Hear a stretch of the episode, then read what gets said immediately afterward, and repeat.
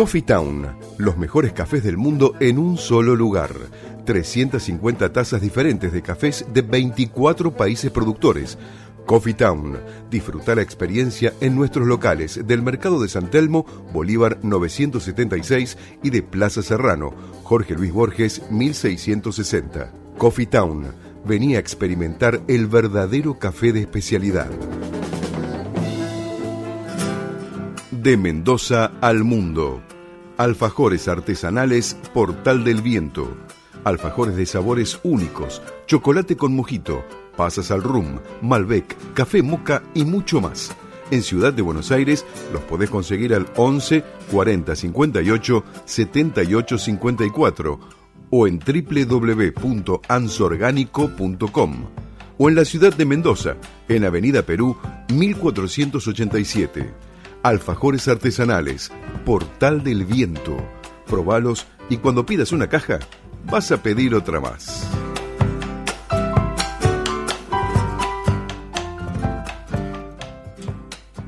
Tu alimentación es un conjunto de hábitos. ANS Orgánico.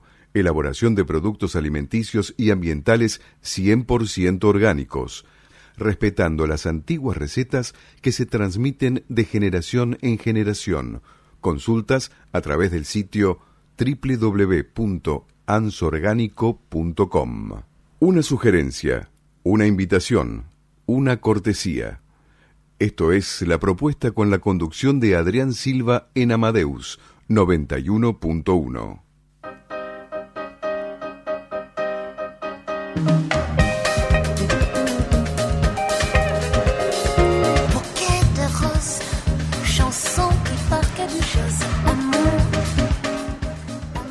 Muy buenas noches y comenzamos con el programa número 77 de la propuesta radio desde los estudios de Radio Amadeus. Buenas noches, Patri. Silvia, ¿cómo están? Buenas noches, Adrián. ¿qué tal? Buenas noches. Buenas noches, Ricardo. ¿Cómo estás? ¿Bien? ¿Estás perfecto? Bueno, ahí te, te, van a, a pasar un temita para que nos pase. Una canción. Nada. Este, son las 20.05, 18 grados, 6 décimas. Así que bueno. La noche de miércoles. Así. Primaveral. Se viene, se viene la primavera. no va a llover el fin de semana, así que a disfrutar. Claro que sí. Y bueno, hoy tenemos de invitada más tarde, además de la columna de Silvio Sejevich y de Irene Ocampo, tenemos la visita de Nancy Ochoa, la licenciada en Administración Hotelera y Turismo, que tiene a cargo Turismo Cultural en Buenos Aires, así que nos va a dar toda una charla y un montón de tips turísticos y en la segunda hora estaremos con el actor humorista Sebastián Del Hacha, que es del trío de stand-up, ¿no? Una para todos. Así que bueno, ya después nos vamos a reír un poco. Hoy va a ser un programa muy distendido. Así es. ¿Eh? Y como es hoy 18, ¿no? 18 de septiembre. Sí, señor. Que hoy es el Día de la Independencia de Chile, así que saludo a todos los, los chilenos, obviamente, que están acá. hermanos chilenos, así un es. gran saludo. Y es el Día Mundial de las Playas. ¿Sabías? ¿Sí? No, ¿Sabías no que? sabía eso. ¿Sabías ¿Sabías que hoy que es el Día hoy Mundial es el de Día las Playas? Mundial de las Playas. Qué grande. Qué Desde de el año playa. 1986 se celebra a escala mundial por una decisión de la ONU el Día Mundial de las Playas. Esta fecha tiene como objetivo concientizar y sensibilizar a la ciudadanía sobre la defensa de la naturaleza y concretamente sobre el cuidado de las playas, ¿no? Vemos todos siempre Ah. esos videos que hay de plásticos por todas partes, ¿no? Y bueno, Sí, sí, hay que mantener el hábitat, como se dice, ¿no? Tanto la limpieza, que es muy que sí o sí tiene que ser Sí, hay, un hay hábito que cuidar, para ¿no es cierto? claro, por Sí, si cada uno fomentar el hábito de, de cuidar, cuidar el pequeño espacio.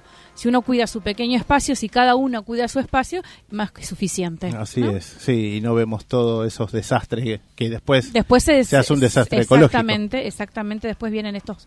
Estas, ah, hubieron una, encontraron en unas ballenas, ¿viste? Una, unas orcas. Sí. Este, y eso también Sí, tiene que ver con el tema climático, calculo yo, que de que hayan venido traído por las mareas, no sé cómo Sí, será. sí, también, bueno, que también Mar esto- Chiquita creo que fue. Sí, sí, y bueno, y así hay muchos desastres con el tema de la basura en sí, a nivel hay que playa, cuidar, mar. hay que cuidar y hay que concientizarse en que tenemos que cuidar nuestro Entre todos. planeta entre todos. ¿eh? Con que uno haga lo suyo ya es suficiente. No necesitamos más. Que cada uno haga su trabajo. Bueno, vamos a contarle a nuestros oyentes que si llaman al programa al 43000114 o al 6079-9301 desde las 20 hasta las 22 se pueden llegar llevar estas eh, entradas para el teatro. Tres pares de entradas para una para todos stand-up en el Paseo La Plaza Sala de Cavern, Buenos Aires. Avenida Corrientes 1660, domingos a las 21 horas. ¿Anotaste? ¿Te lo vuelvo a repetir? Dale, anota. 4300-0114 6079-9301 llamando en el horario del programa. Acá Karina está preparada para recibir todos los llamados, ya sea si quieren las entradas o pueden hacer alguna consulta, algún pedido. Bueno, aquí estamos para atenderlos. Bien, ¿qué tenemos de cartelera? Tenemos una cartelera linda para este fin de semana que empieza con la primavera. El viernes 20 comienza la primera noche del Art de Buenos Aires. Este viernes 20 de septiembre, desde las 18 horas, se hará la primera edición de la Noche del Art de Buenos Aires. Desde esa hora hasta las 22 habrá visitas guiadas a la confitería del Molino, que reabre sus puertas. Los organizadores invitan a vivir una noche de esplendor y belleza en cuatro edificios emblemáticos del estilo Art Nouveau en Buenos Aires: el Palacio Barolo, la Casal de Cataluña, el Palacio Lago Marcino y la confitería del Molino. La entrada de público de eh, entrada es de mm, es en forma continua del público entre las 18 y las 22 horas, de acuerdo a la disponibilidad del espacio, ya que la entrada es gratuita, ¿no es cierto? Las visitas explicativas son cada 20 minutos y será una gran fiesta. Visita con explicaciones, eh, por especialistas, proyecciones y música de la época dorada. Se mostrará la arquitectura y artes decorativas presentes en Buenos Aires en una época revolucionaria de creatividad de principios del siglo XX, que engalanó a la ciudad con osadas obras de arquitectos europeos y argentinos. Así que bueno, vamos a estar presente en la primera noche del Art en Buenos Aires. Sábado 21. Para celebrar su mayoría de edad, el Malva abre sus puertas el sábado 21 de septiembre con horario extendido de, 12 a 22 horas y con entrada libre y gratuita desde las 19. El público podrá visitar Liminal de Leandro Erlich y recorrer la exposición actual de la colección Malva con las obras maestras del arte latinoamericano. Para el cierre,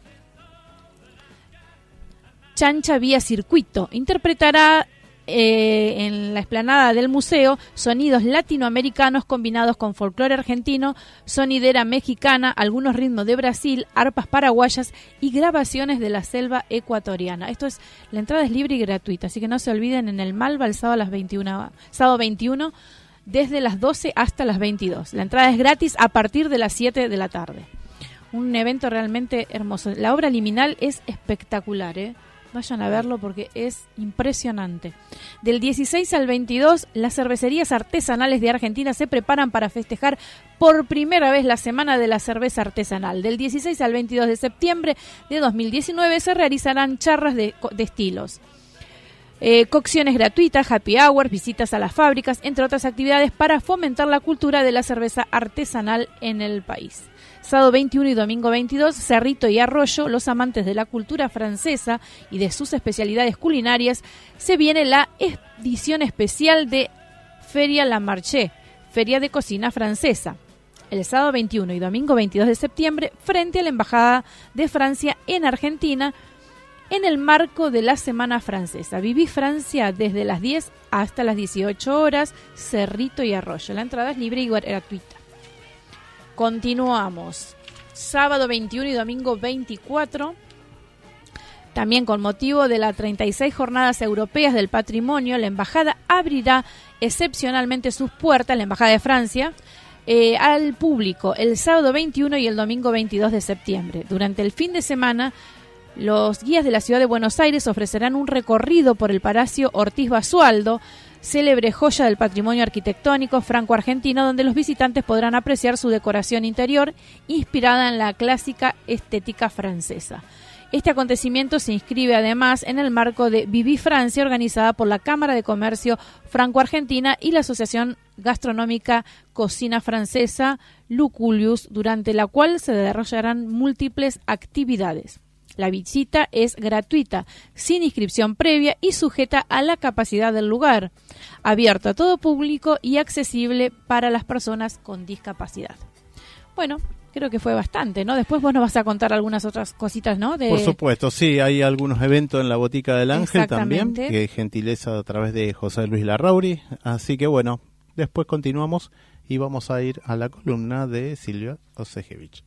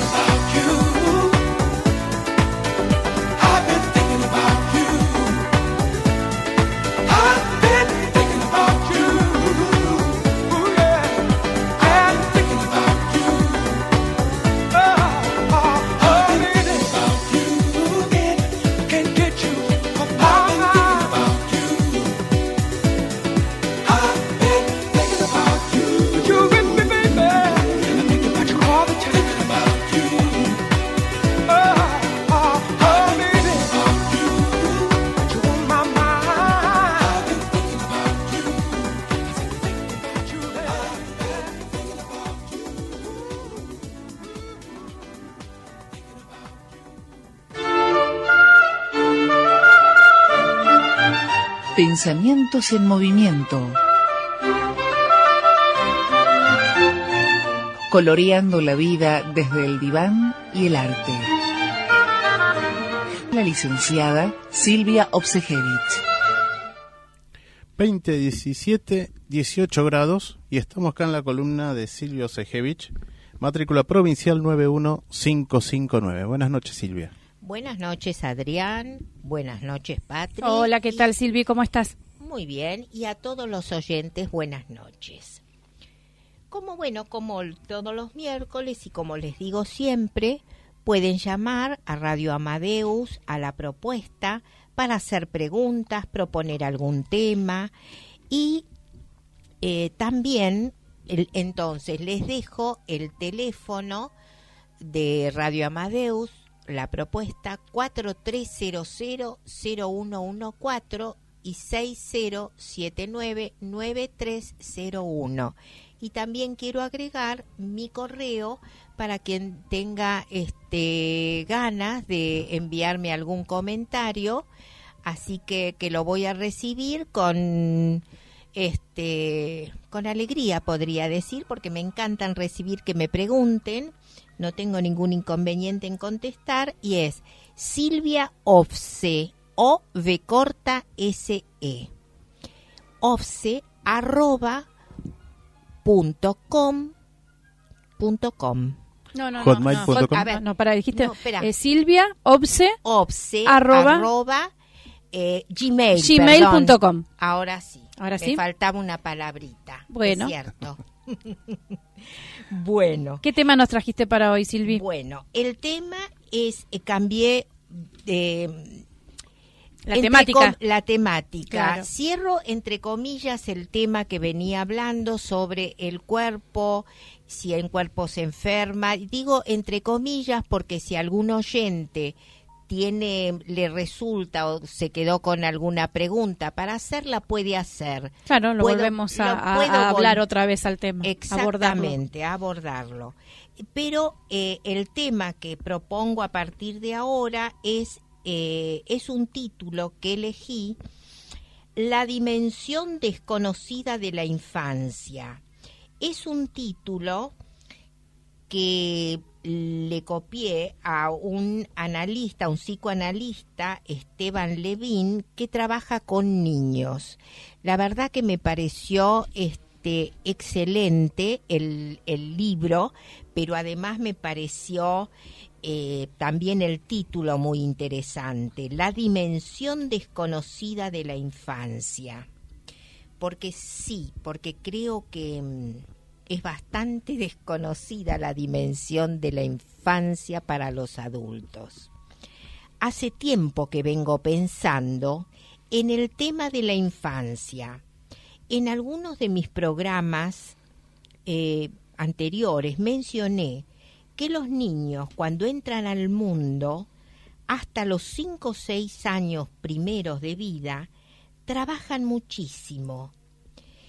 Y yo me quedé pensando si, si se quedaron pensando ustedes en qué trabajan los niños cuando entran al mundo. Entonces pensé en aclarar algunas cosas, porque los adultos no sabemos nada de eso o no nos damos cuenta o no queremos saber nada de eso y también están a los que no les importa saber nada de la infancia de los niños, Seguro. cómo trabajan. Sí, claro. Sigmund Freud tiene un texto encantador, El creador literario y el fantaseo, que es de 1908, donde ubica el valor del juego para los niños y que esa actividad, el juego, los acompañará el resto de sus vidas. El juego es el lenguaje de los niños. Si prestan atención a algunos excelentes periodistas, como Pablo Sirven, que entrevista a personajes que han tenido recorrido en la vida. Escuchen bien, personajes que han tenido recorrido en la vida, no que tienen que recién se inician o que tomaron un cursito de lo que sea. Personajes que tienen un recorrido que han tenido en, la vida y que se puede leer el talento de esos sujetos si prestan atención a las infancias que estos sujetos cuentan, van a, van a ver cómo esos sujetos se, crea, se fueron creciendo en familias donde se jugaba, se bailaba, cantaron, también en los talleres con los abuelos y en los diferentes eh, y en los diferentes estratos sociales eh, de los adultos y que dejaron marcas en esos sujetos. Quiero aclarar que entiendo cuando digo excelente periodista, me refiero a alguien que hace preguntas interesantes y deja hablar al invitado. No se pone él tapándolo porque quiere ser el protagonista. Eso es para mí un excelente periodista. Bueno, vuelvo al tema con el que comencé sobre la infancia. Cuando un niño nace, después de estar nueve meses dentro del vientre, ma- vientre materno, donde de alguna forma está muy cómodo, la salida a la luz, al aire, la respiración, es del orden del impacto, del impacto.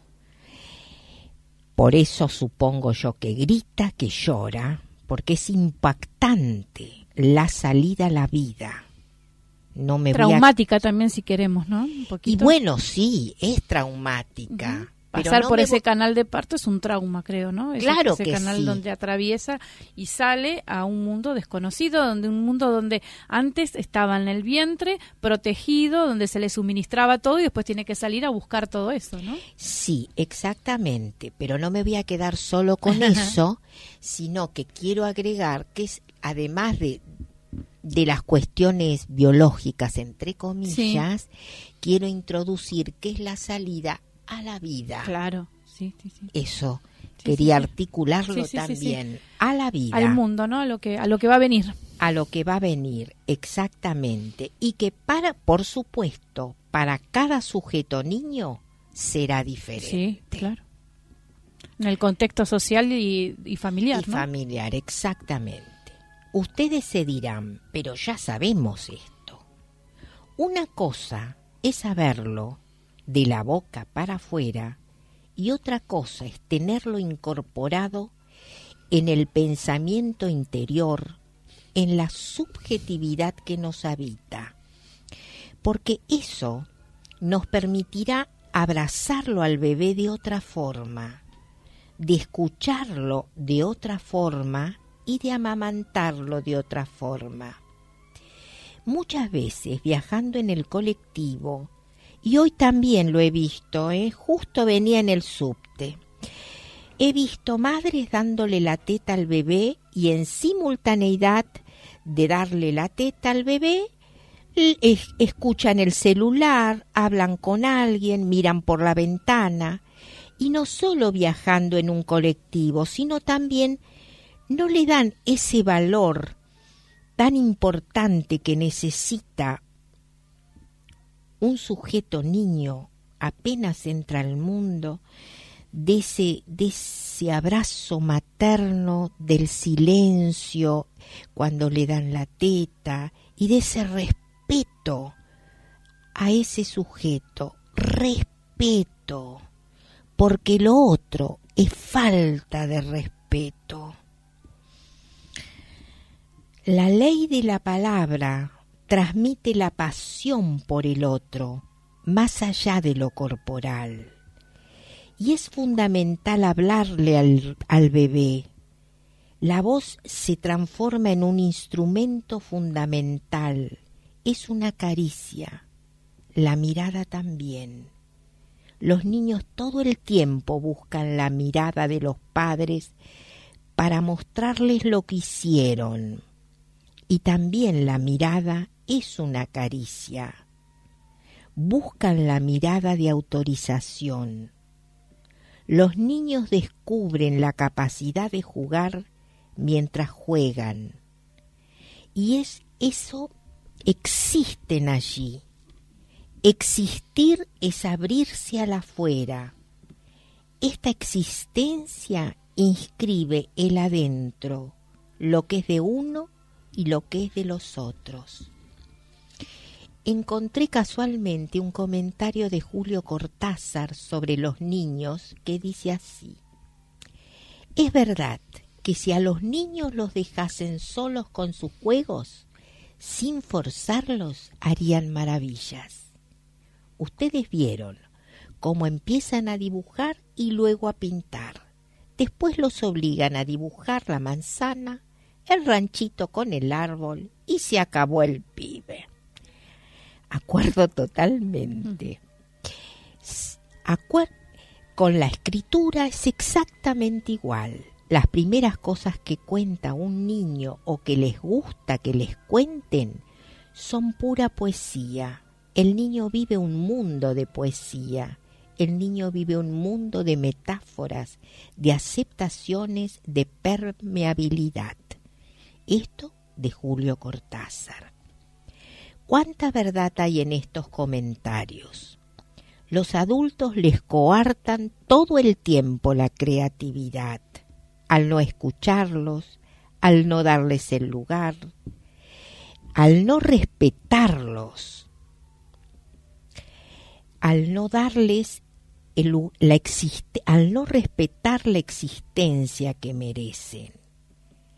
La red que construyen los niños jugando es la ocasión de un hallazgo. Los chicos no paran de, de hilvanar la dimensión desconocida que por un lado los causa y por el otro los sostiene. Todavía hay muchas madres que consideran que los primeros años tienen que si ellas no trabajan, es importante que que, que se queden con ellas o si ellas trabajan que se queden con la abuela. Pero estamos en el siglo XXI que fue un, un cambio muy importante. Pero es, eh, yo me detengo en esto porque realmente, a pesar de que yo nací en el siglo XX, tengo que reconocer a mi edad que lo que fue el siglo XX a lo que hoy es el siglo XXI es otro mundo para los niños y para los futuros niños.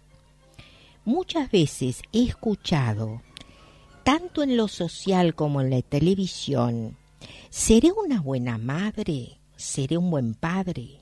¿Qué es ser buenos padres? Estar siempre presentes. Es más, cuando un padre no va al acto de la escuela, por ejemplo, le dicen que es un padre ausente. Yo le diría, qué equivocadas o equivocados que están. O craso error u horror. El espacio vacío cumple una función central en la red de la infancia. Implica la separación, la pérdida y el enlace, conceptos fundantes y constitutivos en la vida de un sujeto. Lo diré más sencillamente. Lo importante no es la presencia permanente, que además y que es destructiva. Lo importante es el juego de la presencia-ausencia.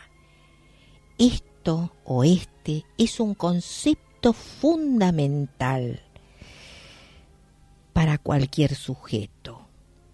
Si empiezan a incorporar este concepto, dejarán de tener culpa por ir a trabajar las madres.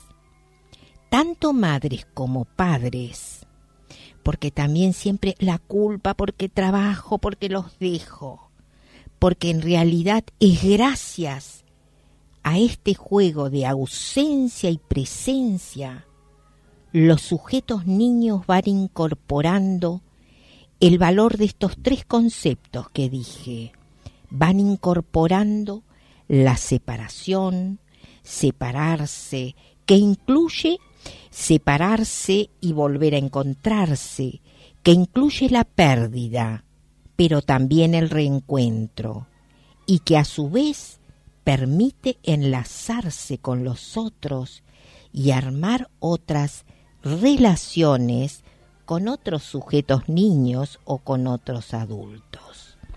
Bueno, hasta aquí este planteo. No, muy interesante.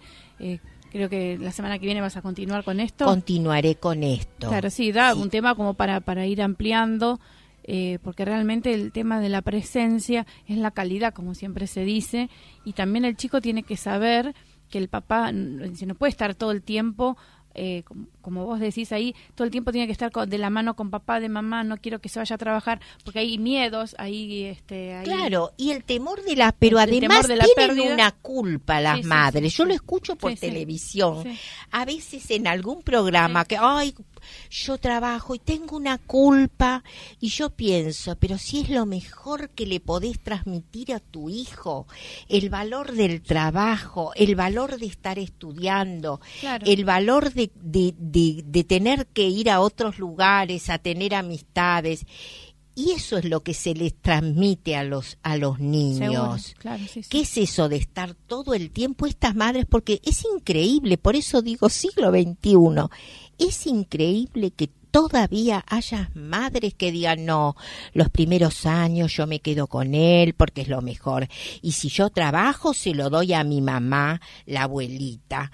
Está bien, las abuelas son muy, no descarto No, el no, valor de las abuelas, pero de ahí a que los que vuelvan a criar y en el siglo XXI es una distancia abismal, porque realmente yo veo no solo a través de mi nieta, sino de a otros chicos que hoy a los dos a- al, al año, a los dos años, tre- es increíble cómo hablan. Sí, sí. Es, pero es increíble. sí, se saben expresar perfectamente. pero tienen un vocabulario, un lenguaje, una, una destreza que no existía en el siglo XX. Es verdad.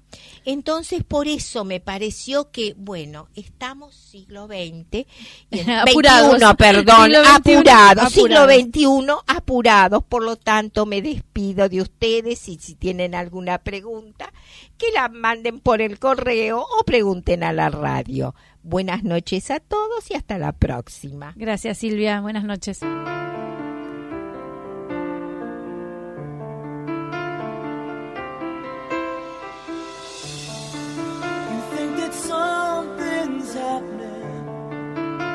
And it's bigger than your life, but it's only what you're hearing. Will you still remember when the morning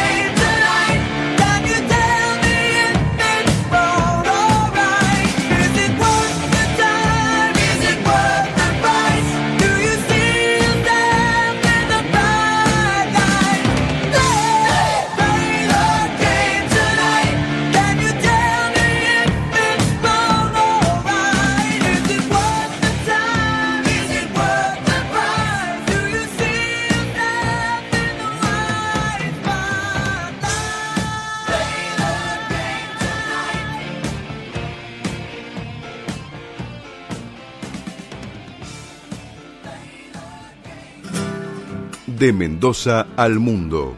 Alfajores artesanales Portal del Viento. Alfajores de sabores únicos, chocolate con mojito, pasas al rum, Malbec, café moca y mucho más.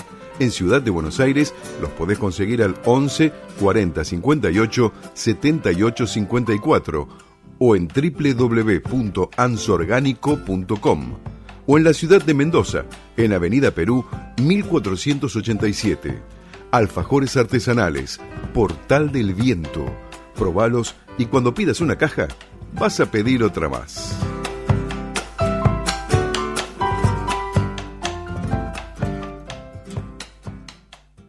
Tu alimentación es un conjunto de hábitos. ANS Orgánico. Elaboración de productos alimenticios y ambientales 100% orgánicos, respetando las antiguas recetas que se transmiten de generación en generación. Consultas a través del sitio www.ansorgánico.com. 2040, 18 grados 6 décimas. Y acá volvemos y vamos a estar comentando un poquito mientras ya tenemos en la mesa a Nancy, a la licenciada Nancy Ochoa, que ya nos va a comentar un par de cosas turísticas. ¿Qué tal? Buenas noches, Cul- Nancy. turismo cultural en Buenos Aires. Así Ese va a ser el tema de hoy. Así es. Bueno, antes de... ¿Qué tal? ¿Cómo estás? ¿Cómo estás? Muy bien, muchas gracias y gracias por la invitación. No, por favor. Bueno, vamos a comentar un par de eventos que están en la Botica del Ángel. Y esto es el jueves 19 a las 20 a las 21 horas. Es Alejandro Beroutis, músico y artistas en vivo. Es un café, una noche en el Café Concert en la Botica del Ángel. Eh, esto tiene un- una bonificación muy muy accesible y bueno, para, para visitar esto queda en Luisa Espeña 543 y a las 20.30 se hace la visita en planta baja lo que es el museo, ¿no? El recorrido del Museo de la Botica del Ángel. Muy, muy, muy lindo. El día viernes 20, previa de la- del día de la primavera, a las 21 horas, Primavera de Brasil, ¿sí? Esto es bossa nova, música brasilera, ¿no? Bono contribuciones 400 pesos y como siempre a las 20.30, siempre un media Un hora ratito antes, antes, se hace la visita el- guiada. Exactamente, la visita guiada. ¿Y qué tenemos? La convocatoria de artistas en Puerto Arte, esto queda en Tigre, Puerto de Frutos, eh, la Galería Buenos Aires Delta. Hace una convoca- convocatoria a artistas visuales que es en el mes de la primavera venía a exponer al Mirador de Puerto Arte. Un lugar único para una única experiencia. Bases en puertoartetigre.gmail.com Cualquier consulta también a través de la, de la fanpage Puerto Arte Tigre lo pueden encontrar en Facebook. Bueno, yo quiero mandar un saludito a nuestra querida compañera Marcela Kruger, que cumple su programa, eh, Volver a la Magia, cumple 18 años ininterrumpidos. ¡Qué Así que, bueno, grande! un saludo para ellos Un enorme por estos abrazo. 18 años ya en, en la radio, ¿no? Sí, sí, sí, por supuesto. Y ellas que, bueno, que están, son compañeras Compañeras de aquí de, de- de Amadeus. de Amadeus. Bueno, y también, este bueno, un recordatorio, ¿no? Para eh, Marcela Collanis. Sí. Bueno, así que a su bueno, familia, que la verdad, una familia y mucha luz, ¿no? Sí, Ella es representante de la ONG Pañuelos Solidarios, así que bueno, estuvo también presente en algún programa acá en la propuesta, así que bueno, Sí, un la verdad que la noticia de, de su fallecimiento fue una, siempre luchando una contra lo que una es gran el cáncer luchadora, y, una gran bueno, luchadora, pero bueno, eh, la, la recordamos la así. recordamos así como como lo que era, ¿no? Una Sí, gran persona. Una, una gladiadora. Este, bueno, un besito grande también, Mariana Gauna, a Raúl también, y a Ignacio que nos está escuchando acá muy cerquita de la radio. Bueno, buenas noches, Nancy. Buenas Ya está, noches. ya está. Bueno, bienvenida acá a la propuesta, a los estudios Radio Amadeus. Así que bueno, ¿cómo es? ¿Cómo es esto del turismo cultural en Buenos Aires? Contanos un poquitito de qué se trata. Es fascinante. Eh, en realidad, eh, cuando yo comencé había gente que preguntaba, hoy la gente conoce un poco más sobre lo que es el turismo cultural, pero hace 13 años, cuando yo comencé, eh, te preguntaban qué era turismo cultural, porque hablar de turismo, por ejemplo, en ese momento era sol y playa. Claro, sí. Básicamente era sol y playa. Entonces hablar de un turismo cultural, eh, te decían, pero, pero ¿en qué consiste? ¿Pero qué llamativo? ¿Qué es ir a ver ópera? No. ¿Es ir a una obra de teatro? No. Es este, pero ¿en qué consiste? Y bueno, para entender lo que es un turismo cultural, yo siempre digo lo mismo, ¿no? A veces yo voy a dar congresos afuera este, del país y, este, y explico muchas veces esto de que para poder entender lo que es un turismo cultural, uno tiene que entender qué es el patrimonio histórico cultural. Porque nosotros tenemos patrimonio natural, y patrimonio histórico cultural. El patrimonio natural es, por ejemplo, el paisaje donde no hay intervención del hombre. En el patrimonio histórico cultural eh, nosotros vamos a encontrar, por ejemplo, palacios, edificios, todo el legado del pasado, de, de quienes estuvieron antes de, por ejemplo, en Buenos Aires podríamos hablar de los palacios de Buenos Aires, de los bares notables, entre otras salidas que tengo, cuando uno habla de patrimonio histórico, habla justamente de ese legado, pero tenemos patrimonio histórico cultural tangible, y no tangible, intangible. El tangible es esto, los, los edificios, eh, los palacios, todo lo que uno pueda ver, tocar. ¿Y lo intangible qué sería? Y esa parte es un Lo poco que no vemos. lo que no vemos. ¿Cómo qué podría ser? La historia que hay detrás de esos, de esos, de esos edificios, podría ser. Eh, mm, las costumbres, Las costumbres también, por claro. ejemplo, básicamente sería eh, todo lo que es el legado a nivel tradición. Por ejemplo, las costumbres, todo, todo lo que tiene que ver con rituales, con cosas que tienen que ver con, por ejemplo, el legado aborigen de, de las de- de, mm, comunidades autóctonas. Eh, todo lo que tiene que ver con leyendas y mitos de una zona. Estamos hablando de Buenos Aires prácticamente, pero esto uno no- lo publica, digamos, lo, lo, lo, lo aplica a Hay cualquier mitos y leyendas en todas las en- partes de, nuestra mundo ciudad y del mundo, del obviamente. mundo, tal cual. Este, por ejemplo, las tradiciones, Mm. ¿sí? Esto de, de- del mate, el folclore, la música, el teatro, o sea, todo lo que uno no puede ver pero que es heredado eh, por nuestros ancestros, por, quien- por quienes nos antes, estuvieron antes que nosotros, y que hoy recibimos ese patrimonio intangible, cultural, que se transforma en experiencias cuando la gente lo vivencia. La Y hoy gastronomía se habla- también. Y es fantástico. Sí, sí, fantástico, porque era otro de los puntos que iba a comentar, la gastronomía, totalmente. Nos identifica en una forma absoluta. Bueno, si Sí, eso por mate. las comunidades, ¿no? Las, com- las comunidades en sí. ¿no? Sí. Porque sabemos bien que en muchas partes de la provincia de Buenos Aires, ¿no? Hay muchos puntos de inmigrantes. Exactamente. Y nosotros en Buenos Aires tenemos un crisol de raza. Yo hago mucho todo lo que son los circuitos eh, eh, gastronómicos, este, por ejemplo, porque hay cosas que nos identifican como argentinos. Eh, vos vas afuera y, y mate, dulce de leche, milanesa y tortas fritas y pastelitos no hay. No. Como a lo mejor vas a otra parte del mundo y tenés otras, Otras cosas, características. claro, sí, sí, sí. Pero Buenos Aires, justamente, al, al ser un crisol de razas, eh, tenemos esto que, que vos mencionás del tema de, las, de los inmigrantes. Los inmigrantes, nosotros tenemos acá eh, lo que gustes, comida japonesa, italiana, eh, española, francesa, de todo. Entonces, todos estos circuitos, además de aplicar la parte cultural, la parte histórica, eh, se combina fantásticamente. Lo que yo hago en las salidas es cul- culminar con algo gastronómico, relacionado con la salida. Por ejemplo, si estamos haciendo una ruta como la de bares notables, eh, terminamos tomando algo en, eh, uno, bueno, voy a hacer chivo de uno de los lugares, en un bar notable que ya sabemos, ¿no? Hay varios bares notables en nuestra ciudad. pero sí, hay muchos. El que empieza con T.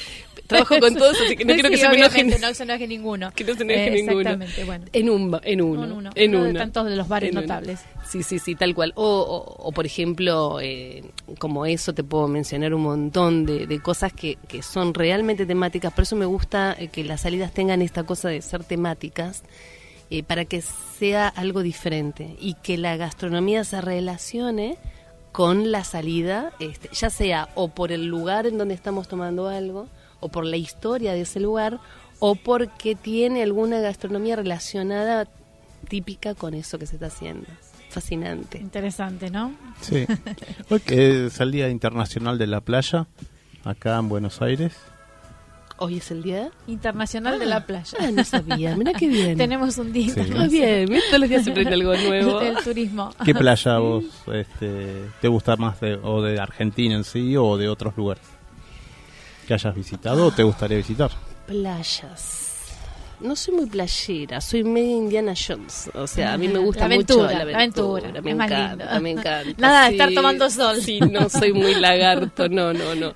Y, mm, si tengo que elegir una playa, me gusta. eh, a ver, todo es lindo cuando uno viaja, pero como no soy muy friolenta, prefiero playas donde no haya frío. Entonces, aguas tibias. Aguas tibias. Bueno. Pero en realidad si tengo que elegir, destinos para vacacionar, hago lo que estoy haciendo acá trabajando. Mm, Cuando me voy afuera, voy a conocer museos, eh, eh, no sé, turismo aventura, eh, lugares que tienen que ver con historia. Me, me- me gusta mucho recorrer y conocer. Y al- estuve un mes en México y me metí un solo día a la playa. Claro. En Grecia me pasó lo mismo. Una sola vez de un mes que estuve, me metí en playa solo, eh, un- una sola vez estuve en la playa, porque eh, imagínate que ahí tenés, no sé, este, to- No, no, to- son to- todas ricas culturas. ¿no? Claro. Entonces, no soy, no soy de disfrutar tanto la playa, pero me, me gusta, pero me gusta mucho el conocer. Es como que realmente vivo lo, lo, lo que trabajo. Soy enamorada de mi, de mi trabajo y lo, lo disfruto enormemente. Por eso cuando voy de vacaciones, eh, vacaciones de esa manera, Sí, sí, como, como si fuera mi, mi día cotidiano, conociéndolo afuera también. Y acá en Buenos Aires, ¿no? Los turistas o los argentinos, no sé. ¿Qué, qué es el circuito el circuito que más piden? Bares notables Bares notables es uno. Bares ¿no? notables es uno, sí, bares notables, el circuito de to- todo lo que tiene que ver con arquitectura, este, por ejemplo el de cúpulas de Buenos Aires. Es tremendo es, eso, ¿no? es bellísimo, es muy bonito, es muy bonito porque yo siempre digo lo mismo, a Buenos Aires hay que mirarla para arriba, porque es bella, es bella, y tenemos acá eh, Art Deco, Art Nouveau, eh, tenemos eh, arquitectura francesa, española, es Inglesa, es alemana. inglesa, alemana, sí, es bellísimo, es bellísimo. Y, y la historia que aparte acompaña a cada uno de esos edificios. Entonces, eh, eso es uno de los que más pide la gente. Tigre, por ejemplo. Tigre Yo- otro. en Tigre tengo 12 destinos diferentes, temáticos, con, con temáticas diferentes. Es, es, es riquísimo Tigre, no es solo ir a la isla y al Y puerto, de de frutos, que es lo que casi todo el mundo conoce. Hay, hay, hay algo más allá. Hay algo más allá de la frontera, sí. Una de las cosas que yo siempre le digo a, a mis clientes es el eslogan de mi página eh, de Turismo Cultural Buenos Aires es sea turista en su ciudad. Es lindo. A eso. todos se lo digo. sea turista en su ciudad. Sea turista en su ciudad. Pero es verdad, porque no te tocó gente que, que, ah, estaba a la vuelta de mi casa y ni lo conocía. Pero tal Al cual. frente de mi casa y no sabía. Tal cual, o pasan por ahí y te dicen, pero yo pasé millones de veces por acá, esto no lo vi nunca. Y es y eso Hay que es lo hacer otra mirada, ¿no? Claro, porque yo le decía, ¿no? La vez pasada en un tour le eh, estábamos haciendo uno de barcos históricos acá, eh, que trabajo todo lo que es el puerto de Buenos Aires, los barcos de época nuestros y demás, ¿no? Y entonces le digo, ¿dónde está nuestro puerto? Cri, cri, cri, cri. ¿Dónde está nuestro puerto? Viene, tenés visita de afuera y vienen a visitarte amigos tuyos. Viste que uno va a otro país y lo primero que dice es voy al puerto, a la costanera, es lo que va a conocer afuera, generalmente. Y, ¿y acá dónde tenemos el puerto? ¿Tiene puerto Buenos Aires? ¿Cuál es la historia del puerto? puerto. ¿Dónde lo tenemos? ¿Dónde estuvo? ¿Cuál es la historia? Y entonces yo creo que nosotros tenemos que ser anfitriones. Los que estamos en turismo, hotelería y el industria de la hospitalidad debemos ser embajadores directamente de lo que hacemos, pero todo argentino debe saber en qué consiste lo suyo para para valorar nuestras raíces. O sea, el objetivo mío cuando yo empecé con esto, hace 13 años, es que los nuestros conozcan lo que tenemos. Me encanta que venga gente de afuera a conocernos, a, a- a valorar el hermoso patrimonio histórico Claro, que tenemos, sí, porque sí, lo valoran mucho, ¿eh? Los turistas. porque el turismo cultural en realidad es poner en valor ese patrimonio del que estaba hablando. O sea, el patrimonio histórico está. Sí, sí. El turismo Hay que cultural lo que hace es poner en valor eso y llevarlo a las actividades turísticas. Y yo les digo siempre, sean turistas en su propia ciudad, hagan como que juegan a que son, Son. eh, visitantes que están de De vacaciones, vacaciones y vamos a ver, a conocer. porque cuando salís, ¿qué haces? Vas a ver los museos, la, la, la- la comida típica que hay en otros lugares, los cena shows, y acá lo tenés y no lo, no lo conoces. No lo conoces. Sí, Hay gente sí. que no, no conoce lo- el cabildo, eh, Es verdad. Teatros mismos, ¿no? teatros. Eh, Las lo- casas de teatro son hay, hay un montón. muchísimo, muchísimo. Entonces eh, es tan bello lo que tenemos que decimos, bueno, vamos a la provincia o vamos fuera del país, hacemos eso, ¿por qué no hacerlo acá? Un fin de semana, eh, cuando tenés un día libre. Sí, sí, aprovechar a full ese día para dedicarnos a conocer nuestra ciudad, las cosas que... seguro, segurísimo. que Yo soy bastante conocedora, pero seguro que hay algo que no conozco. Estoy segura y que cada Y uno no también, conoce, ¿no? obviamente. Sí, muchísimo. Historia mucha. muchísima historia. Buenos Aires es un, es un crisol de razas y además tiene muchísima historia partiendo desde, desde antes de la época de la colonia. Ya, ya empezamos a tener historia eh, muy, muy enriquecedora para, para potenciar y para conocer. Entonces, eh, está, es fantástico que, que la gente pueda valorar y aprovechar, porque aparte de eso, incluso también mueve la, la, la economía Obviamente, del nuestra lugar. propia economía, obvio. Sí, sí, sí, Es, sí. eh, estaba leyendo el otro día eh, lo que era la vieja aduana de Taylor, ¿no? Estamos hablando ahí del, del Museo de la Casa Rosada, ¿no? Sí, Se llama así. exacto. Este, todo ese trabajo que hicieron ellos, ¿no? Es Tremendo, impresionante. Es tremendo. Bueno, ¿y cómo son tus tus salidas? Eh, ¿Esa en particular Sí, esa o cualquier otra. o cualquier otra? Sí, ¿Cómo, sí. cómo están es la, estructura de es- cómo sí, sería? cómo? Eh, generalmente a mí me gustan más rutas culturales, circuitos. Ujú. Eh, Vos di- decías bares diseños, claro, dis- diseño, todo, todo esos, eh, digamos, esas rutas o esos circuitos que son temáticos. Eh, la idea, o sea, bueno, yo soy licenciada en este tema, pero también tengo la parte docente, y entonces siempre la parte docente tira mucho a lo que vos puedas planificar como un eje vertebral en la salida. Entonces eh, se hace todo un circuito por los distintos lugares. Por ejemplo, te pongo un ejemplo, ¿no? Bares notables se recorre con una combi. A veces pueden ser salidas caminadas, otras veces puede ser a pie. Por distintos bares notables de la ciudad, contando la historia de los bares notables, qué pasó en el lugar, en la parte, digamos, edilicia. Por ejemplo, ahora está abriendo la confitería El El Molino. Molino, claro, abre el Eh, viernes. ¿Por qué cerró? Claro, ¿por qué cerró la confitería El O sea, Molino? uno la ve, pero ¿cómo era? Eh, ¿Quiénes eran sus dueños? Eh, ¿Por qué cerró?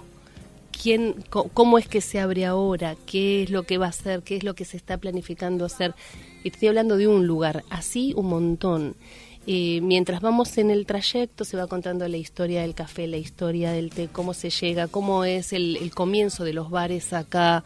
Toda esa parte histórica durante cuatro horas de recorrido, la gente baja, conoce los lugares, se va explicando todo y se cierra con un eh, con una merienda en un bar notable. Esa es una, por ejemplo. O sea, casi todas tienen esa un- una estructura similar. Todo lo que es el contenido, el conocimiento, el ir dentro de los lugares conociendo con una explicación bastante profunda. O sea, es para gente que Sí, le sí, sí. gusta el Te tiene que conocimiento. gustar, sí.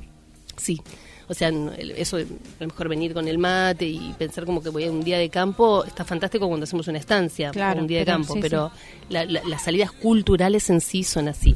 Y después sí eh, combinarlo con algo gastronómico relacionado con ese tema. Por lo general la duración es entre 4 y 5 horas, pueden haber más, más cortas, difícil, de 3 puede haber, pero casi nunca. Y si no, más largas también, hasta de 7 horas hemos tenido. ¿Acá Hay en Buenos una- Aires de 7 horas? ¿Acá en Capital? Eh, no, esa por ejemplo, ah, Ah. tengo una de 7 horas eh, en San Isidro, Ah. eh, que estamos todo el día, o en Tigre, por ejemplo, esa es una Ah, salida sí, todo sí, el sí. día, o en Areco. El- eh, trabajo mucho en lo que son pueblos de provincia también. Claro, Que lindo, en- interesante. Es muy lindo, muy lindo, porque tenés Areco, Luján, eh, es bellísimo. Uribe Larrea. Sí. Eh, por ejemplo, la- en San Isidro tengo una que es mansiones y, y palacios eh, famosos, importantes, o, o de la época del 1900. Entonces, en algunos, en muchos de ellos se puede entrar visitarlos, conocer sus historias, sus lugares, pero como es todo un día, en un momento dado tenés que comer. Entonces, como toda la temática atra- atraviesa lo que es la zona La de San Isidro, eh, hay algo muy lindo en San Isidro que es la barranca del río Ah, para sí, comer. sí, sí. Entonces, para que la gente conozca también la parte de la barranca, entonces ya partimos desde la mañana hasta la tardecita. Se hace todo lo que es el casco histórico además y es una salida esa dura, y sí, siete horas más o menos. Bueno, eh, la verdad un placer haberte tenido con nosotros, Nancy. Eh, Y decinos eh, la fanpage o el sitio donde te ubican. Bien, página web www.turismoculturalbsas.com.ar Ujú, BSAS de Buenos Aires. Y en las redes también, ¿no? En las redes estamos en Facebook como Turismo Cultural Buenos Aires, en Instagram como Turismo Cultural BA, eh, Twitter como Nancy Ochoa está bien. y, mm, y, tu- y YouTube también porque los videos de las salidas muchas veces se suben a Se YouTube, suben pero ahí, como. Nancy Ochoa también. ahí. Perfecto. Bárbaro. Bueno, un placer haberte placer, tenido con Nancy. nosotros. Nancy. Gracias, muchas gracias por la invitación. Gracias a vos.